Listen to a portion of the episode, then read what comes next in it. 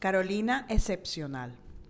Las excepciones estuvieron presentes en la vida de Carolina Magali Silva Ramírez desde el día de su nacimiento. Esa tarde calurosa, a principios de noviembre de 1965, se suponía que no llovería en la ciudad tropical de Golencia, pero el día en que Carolina nació, llovió. Sus padres, Manuela y José Rafael, le confirieron un nombre de moda en esa época, posiblemente inspirado por la princesa Carolina de Mónaco. A Manuela le hubiera gustado llamar a su niña Jazmín, como su madre muerta, pero ya su hermana Albertina había usado el nombre para su primogénita, nacida unos meses antes. Manuela y José Rafael se habían casado en una ceremonia muy sencilla en el ayuntamiento de Golencia, el año anterior al nacimiento de Carolina. Se establecieron en el edificio Oriana II, en un apartamento en el quinto piso de la Torre B. José Rafael se desempeñaba como plomero y Manuela era contadora y trabajaba en una pequeña oficina en el centro de la ciudad. Aunque tener una niña era considerado un gran regalo para cualquier señora joven de la época, Manuela no seguía la tradición de quedarse en casa cumpliendo solo con los deberes domésticos. Ella había estudiado más allá de lo que su madre logró, y aupada por la nueva tendencia feminista de independencia y profesionalismo en la mujer, salía cada mañana con su ropa de ejecutiva a cumplir con su deber.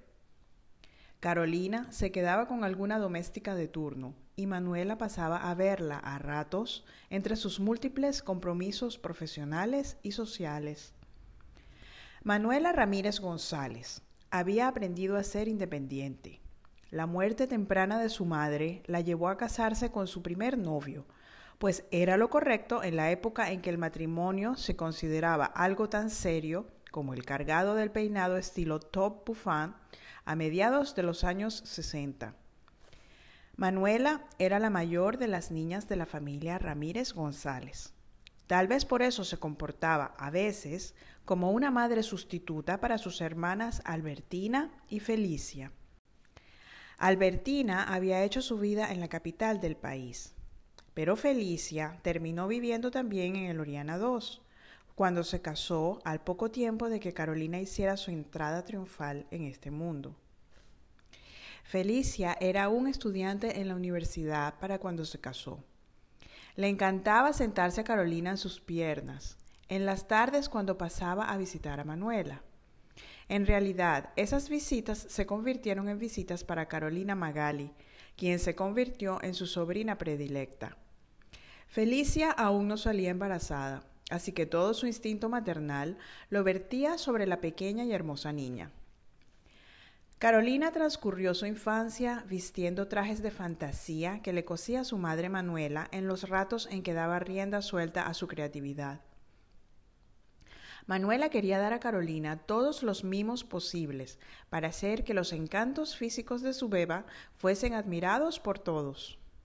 Carolina escuchaba que era bella, con excepción de los rizos de su cabello, que no estaban acordes con el tono claro de su piel. La niña era sometida al rollete, era un rollete nocturno que consistía en peinar el cabello mojado y estirarlo con pinzas alrededor de la cabeza en un sentido, y luego cambiarlo en el sentido opuesto antes de dormir. De esta manera se obtenía un efecto de planchado similar al que hoy se obtiene en minutos con la plancha para el cabello. En una sociedad clasista, formada por la combinación de tipos genéticos diversos, la apariencia ganadora debía aproximarse lo más posible a cualquiera de los tipos puros. En el caso de Carolina, el cabello delataba un ingrediente negroide que debía ser disimulado lo más posible para que concordara con el resto de sus facciones blancoides. Esa actitud perduró hasta que las personas de cabello liso empezaron a someterse al rizado permanente sin importar el color de la piel, años después de que Carolina hiciera exactamente lo contrario cada noche de su tierna infancia.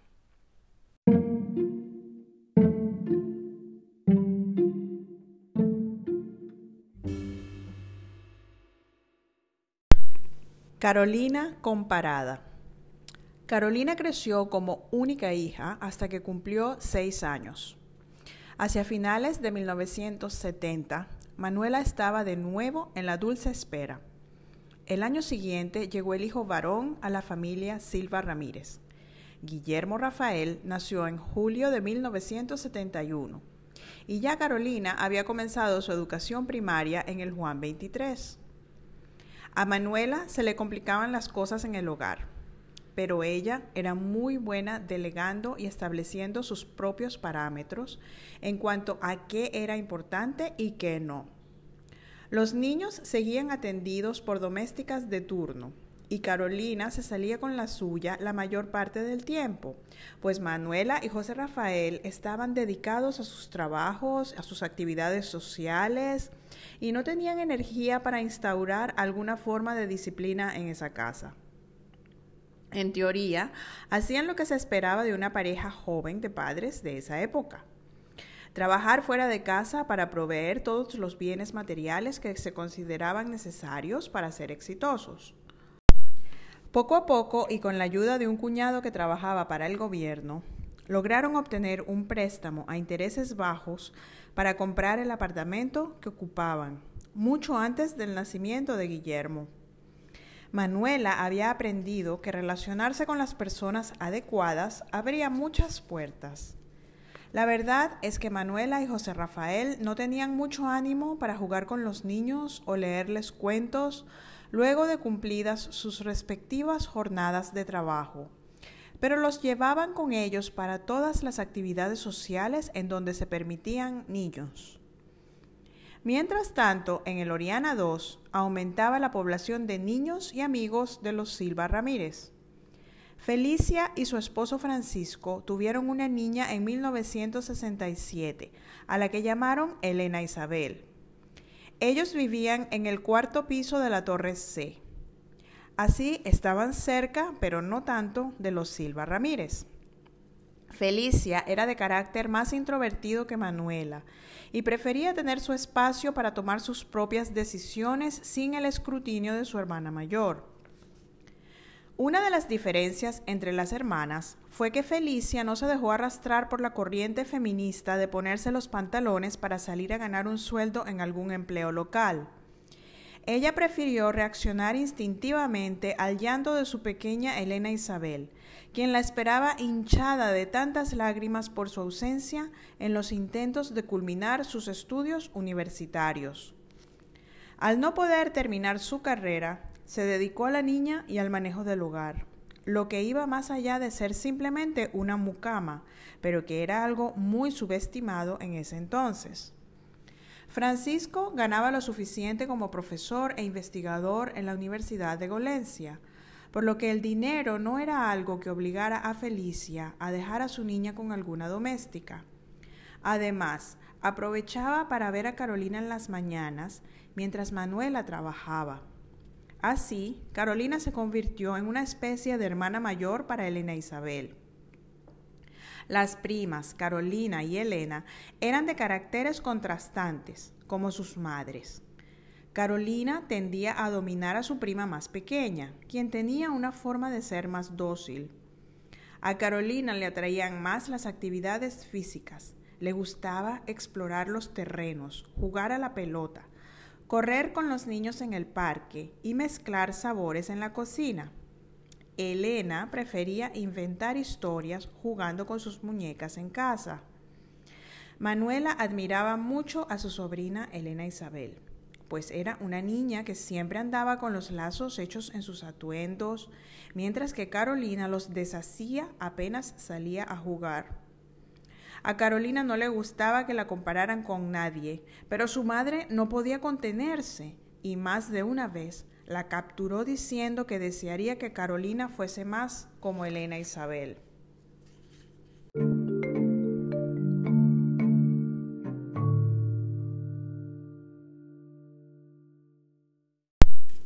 Carolina confundida. Carolina se preguntaba por qué, si sus huesos la hacían la más alta y la más fuerte, debía comportarse como una princesa. ¿Qué sería exactamente lo que esperaba su madre de ella? ¿Por qué debía ser como Elena Isabel? ¿No era suficiente ser la más linda por ser alta, de piel clara y de cabellos casi rubios? A Carolina le gustaban las manualidades, pero para Manuela el lugar de las manos debía ser sobre el teclado del piano, pues era la música lo que estaba de moda entre los niños de su edad. Además, el Estado ofrecía la más alta calidad de formación musical sin costo alguno. Lo único que debía comprar era un piano usado para que la niña tuviera donde practicar. Pero Carolina se aburría. Ella quería crear dulces en la cocina o mezclar colores en el papel. ¿Por qué no podía ir a clases de pintura de Monsieur Rouleau como su prima Elena Isabel? La verdad es que los ingresos de la familia Silva Ramírez estaban por debajo de la mayoría de las familias de Loriana II, pero ellos tenían sus contactos y lograban beneficiarse de dádivas que les pasaban familiares de José Rafael que estaban en el gobierno. Esto los hacía sentirse importantes, ya que muchas veces eran buscados directamente por personas que necesitaban llegar hasta aquel pariente con influencia. Cuando Carolina visitaba a sus primas por el lado paterno, conectadas con el gobierno, veía la cantidad enorme de juguetes, más tarde accesorios de moda, música, aparatos electrónicos y comidas y bebidas que ella no veía en el Oriana II. Allí comenzó a sentir que había un mundo con más opciones para el disfrute que el suyo. Lo que sus primas más favorecidas en lo material no tenían era su tono de piel, sus piernas, el color de su cabello y los conocimientos de savoir-vivre que su madre se había encargado de impartirle. Pero Carolina hubiese preferido nacer con características más parecidas a la de su hermano Guillermo. A él no lo obligaban a aprender el piano. Vivía una infancia y adolescencia casi sin control, haciendo lo que más le apetecía en el vecindario, con sus amigos del colegio público en donde le había tocado estudiar.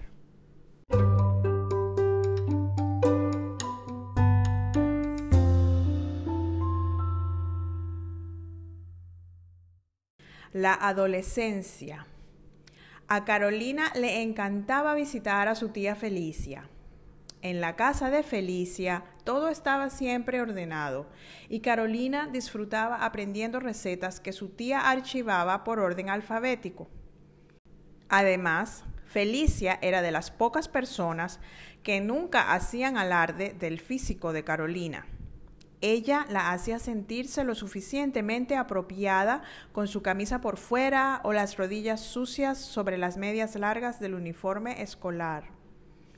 Cuando Felicia y su familia se mudaron a Norteamérica en 1978, Carolina tenía casi 13 años y sintió que perdía uno de sus principales apoyos. Manuela no se percató de ello, pues estaba muy ocupada haciéndose un buen nombre en su oficio. Eso le permitiría obtener ingresos para pagar el colegio privado de Carolina y las cuotas de la Academia de Modelaje. Nada podría faltar a su niña si ella proveía para cubrir todas sus necesidades materiales. Guillermo no ocasionaba tantos gastos como su hermana mayor. Él asistía al colegio público local y entrenaba de gratis en el polideportivo. Vivir en Golencia les permitía beneficiarse de los programas educativos gratuitos que solo las ciudades más pobladas del país ofrecían durante los gobiernos que se sucedieron en los años en que Carolina y su hermano pasaban de niños a adultos. A los 15 años, Carolina debutó en sociedad, como se acostumbraba entonces. Se vistió de blanco, con detalles bordados en perlas y brocado celeste. Los zapatos parecían los de cristal de la Cenicienta en su noche mágica, un efecto causado porque estaban forrados en la misma tela del vestido. Manuela le había hecho el vestido a Carolina y no podía sentirse más orgullosa al ver a su princesa bajar las escaleras del local en donde celebraron tan especial ocasión. Carolina era alta para su edad, su tez era muy blanca y hasta pecas lucía. En una sociedad de fenotipos muy variados, su apariencia la hacía sobresalir como una afortunada belleza. Su tía Felicia había viajado desde Texas para la ocasión, con Elena Isabel y su otro hijo, Francisco. Su tía Albertina había venido desde la capital con sus cuatro hijos, incluyendo a Jazmín, quien no había contado con la dicha de una fiesta de quinceañera para celebrar su cumpleaños unos meses antes. Albertina era divorciada y un debut en sociedad requería de la presencia, por lo menos, de una figura paterna. Así que Jazmín había prescindido del debut en sociedad. Además de los primos, estaban sus otras dos amigas de Loriana II, Blanca y María Eugenia, y todos sus amigos del colegio Juan 23. El vals Dama Antañona era el más utilizado por las chicas de sociedad de entonces. Y a su ritmo bailó Carolina con su padre José Rafael y luego con su hermano y sus primos. Apenas se agotaron los familiares para el baile, cambiaron el ritmo de vals para algo más informal y moderno, de manera de dejar claro que la niña Carolina debutaba en sociedad y estaba disponible solo para los mejores partidos de la sociedad de Golencia y más allá. Manuela estaba preparando a Carolina para un príncipe azul que se parecía a algunos de los amigos de la niña del Juan 23. Pero Carolina aprendió a ser admirada más por su apariencia que por su rendimiento académico o por su talento deportivo. Carolina no dedicaba mucho esfuerzo a sus estudios ni practicaba ningún deporte en particular. Ella no había sido motivada a desarrollarse en esas áreas. Había crecido entre excepciones, comparaciones y confusiones. Y los príncipes azules no salen de libros de fantasía, pero esa lección la aprendería muchos años después.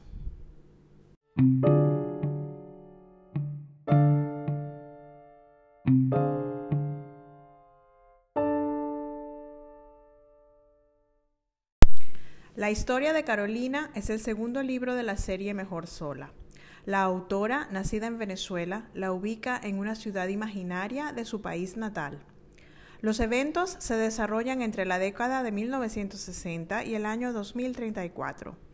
Es la historia de la vida de una de cuatro amigas que crecieron juntas y que decidieron dejar ir a personas o circunstancias de sus vidas para dar cabida a relaciones más satisfactorias.